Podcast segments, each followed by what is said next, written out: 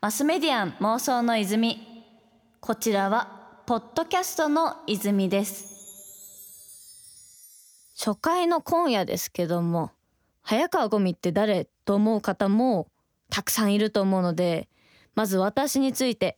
どういう人間か自己紹介も兼ねてもっと皆さんに妄想してもらえるようなことをお話ししていきたいと思います。でまずですね早川ゴミって名前が結構謎な人もいると思うんですけど文字で書くと早川はカタカナでですねゴミは一味とか七味とかのゴミ。普段はあまり好きじゃない肩書きなんですけど会社の経営者であり社長なんですよね。ただなんか社長っていうとちょっと怖いとかお金を搾取しようとしてるとかなんとなくそういうイメージがあって嫌なのであんまり言わないようにはしています。で今株式会社器という会社を丸4年やってきて今年が5期目なので5年目ですね。どんな会社かというと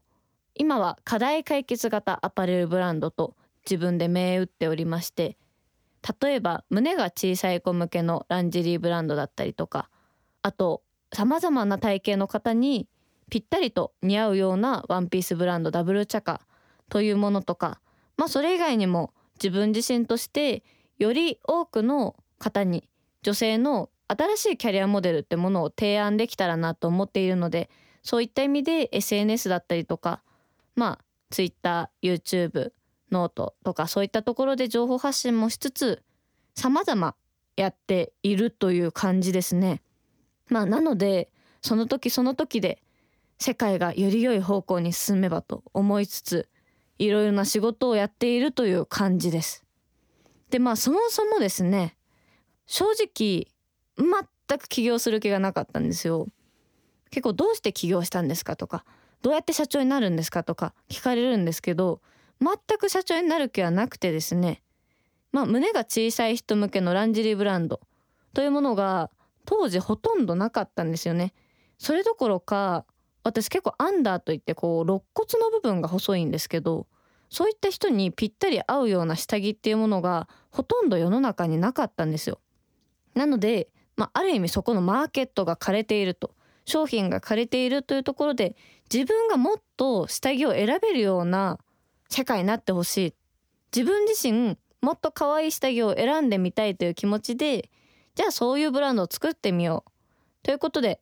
まあ軽い気持ちでですねツイッターに載っけた画像がまさかの2万リツイートくらい相当多くの方に見ていただいてでそれがきっかけでたくさんの方に購入していただき、まあ、売上が1,000万以上初年度で経っちゃったわけです。でそこで起業しないといけなくなった会社の法人化をしなきゃいけなくなったからいやいや法人化してまあその法人化する直前の年末にですね知り合いの方にいやお前今年中に法人化できないんだったらできない理由を言えと言われましてめっちゃ怖いって思ってあじゃあ法人化しますという形で建てた会社が今の株式会社器という会社になります。で当時まあこのタイトルにもある妄想の泉ってことなので私自身妄想したことで言うとより多くの人がコンプレックスってものがなくなったらいいと思ったんですよね。私は中学高校と自分に本当に自信がない女の子で体型のことだったりとか、まあ、それこそ胸のサイズのことだったりとか、まあ、それ以外にも眼鏡かけてたので目が小さく見えちゃうこととかいろいろなところで友達とか学年の人からいじられて本当に自信がなくて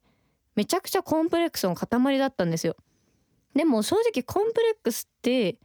こうあるべきっていうモデルから外れた時に生まれるもんだと思うんですよ。例えば二重であるべきって誰も決めてるわけではないじゃないですか。しかも実は奥二重とか一重とかってアジア系の人にしか基本的にはないんですよね。だからこそある意味アイデンティティでもあるはずなのにいつの間にか二重じゃなきゃダメってなってで私自身奥二重なんですけどそれをすごい気にした結果もう毎日のようにこう二重を自分でメイクで作ってでもそういったものももしかしたら商品の力とかこういうモデルがいいんじゃないか、まあ、こういう見せ方がいいんじゃないかっていうこと一つで変わりうるんじゃないかとそれを妄想したからこそ今のようなまあある意味いろんな体型だったりとかを肯定するようなブランドっていうものができたってことですね。まあなので今後そのサイズだったりとかあとそれこそ最近だと性別についてそういった部分について関係なくものが変えて自分が好きなものを楽しめるような世界になってくれたらいいなと思っています。あ。なんか。ん？なんか湧いた。なんか今ね湧いた音がしましたね。ちょっと何が起きるんでしょうか。ざわざわしますがまあそういったその最初は妄想かもしれないけどもそれを実際妄想できてしまえばあとはそこに向かっていくだけでいいわけですよね。だからこそ実現の第一歩として想像だったりとか妄想ってものがあります、まあ、この番組でもそうやって妄想しながらより良い未来のためのヒントを見つけていきたいと思っています。マスメディアン妄想の泉。さて今回は初回ということで私早川ゴミについて話してきましたがどんな人間なのかって皆さんの中で妄想できましたか？まあ、ちなみにですねこんな感じで真面目に喋ってはいるんですけど仕事離れたりとか普段オフの日とかは全然あのボケっとしてるだけなんでそういった部分だったりとかより普段の発信とか気になる人は早川ゴミとローマ字でググってもらえたら様々な SNS が出てくるのでぜひそちらもチェックしてください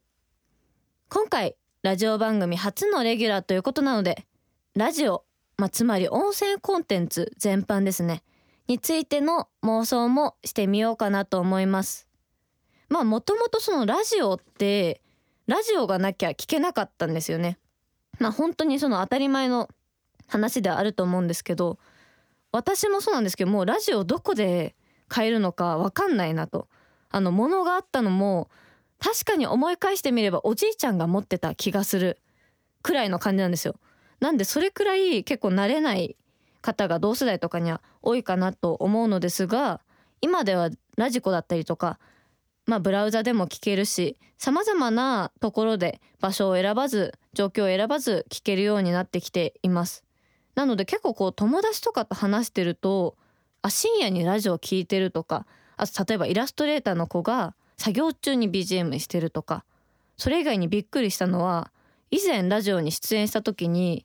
よく行く居酒屋の店長さんが仕込みの時に聞いてるよと言っていてあこんな感じでいろんな人に聞いてもらってるんだなと思いました。まあただですね例えば私の妹今3つ下なので二十歳なんですけどとかだと全然ラジオ聞いてる気配が全くないんですよね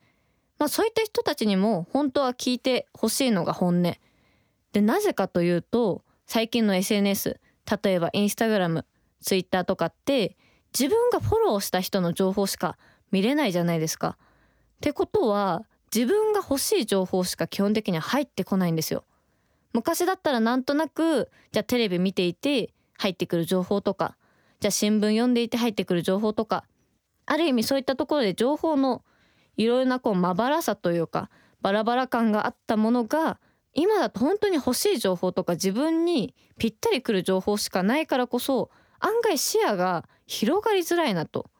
思ってるからこそこういったラジオみたいなある意味まあこれ聞いてる中には早川ゴミのこと知らないよって人もいると思うんですけどそういった形の運命の出会いじゃないですけどたまたまな出会いそういった情報との出会いというものをしてもらいたいからこそ本当は10代とか20代とか自分より若い人たちにも聞いてもらいたいんですよ。ただそのスマホの普及によってちょっとラジオ明るいかなと思ったのが最近私自身あんまりしないので驚いたんですけど例えばメイクをしながら YouTube を見る人だったりとか例えばお風呂に入りながら音楽ラジオを流す人とか結構いるんですよ。それこそ私の彼氏がですね風呂場に iPhone を持ち込んでラジオだったりとか音楽とか流しながらシャワーしててだからそういった使い方いわゆるながらスマホまあながらスマホっていうと今までだとこう歩きながらみたいな感じだったと思うんですけどそれがメイクしながらとかお風呂入りながらとか例えばその寝落ちするまでとかいろいろな形で見るって人がいるからこそ、まあ、そういったその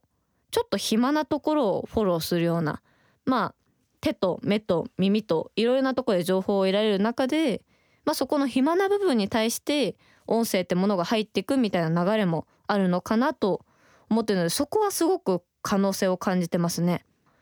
まあ個人的に結構あるなって思ってるのは私自身もやっぱりラジオ聞く時って朝メイクしながら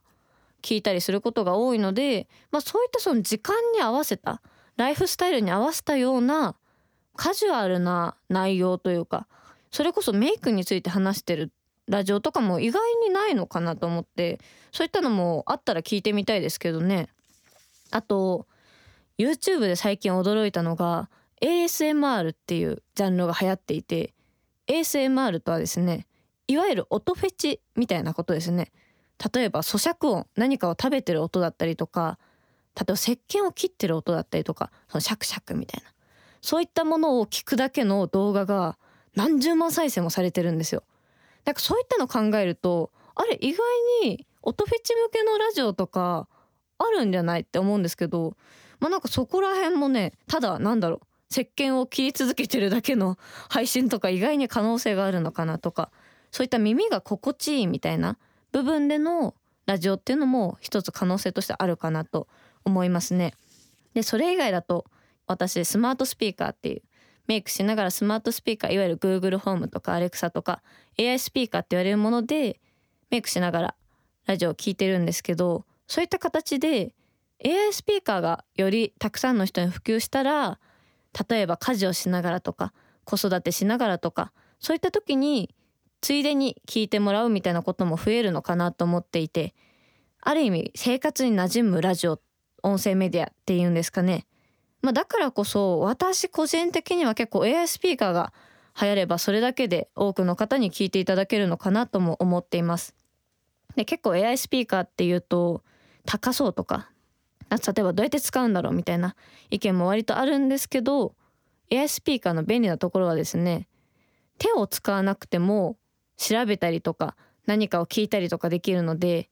例えばネイルしながらとかめちゃくちゃ便利なんですよ。こうネイル塗ってる中例えばラジオを他のチャンネルに変えたいとかあちなみにこの番組は変えないでくださいね。時とかに音声で入力できるんでこうネイルがよれることとかがないんですよ。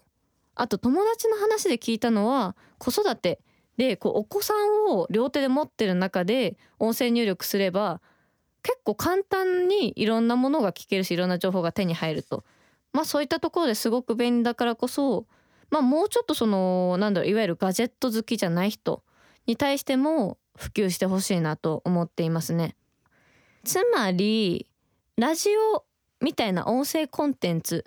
がより多くの若い人に聞いてもらうためにはもしかしたらスマートスピーカーが普及するだけでめちゃくちゃ未来が明るいかもしれないなと思いましたあめっちゃ湧いた すごい。せせらぎって感じですね。これ ASMR みたいな感じありますけど。この番組のタイトルの通りにいいこと言うとね泉が湧くらしいんですよ。なんでちょっとこの番組を通して私は何回この30分の間に沸かせられるかちょっとね頑張ってみたいと思います。マスメディアン妄想の泉。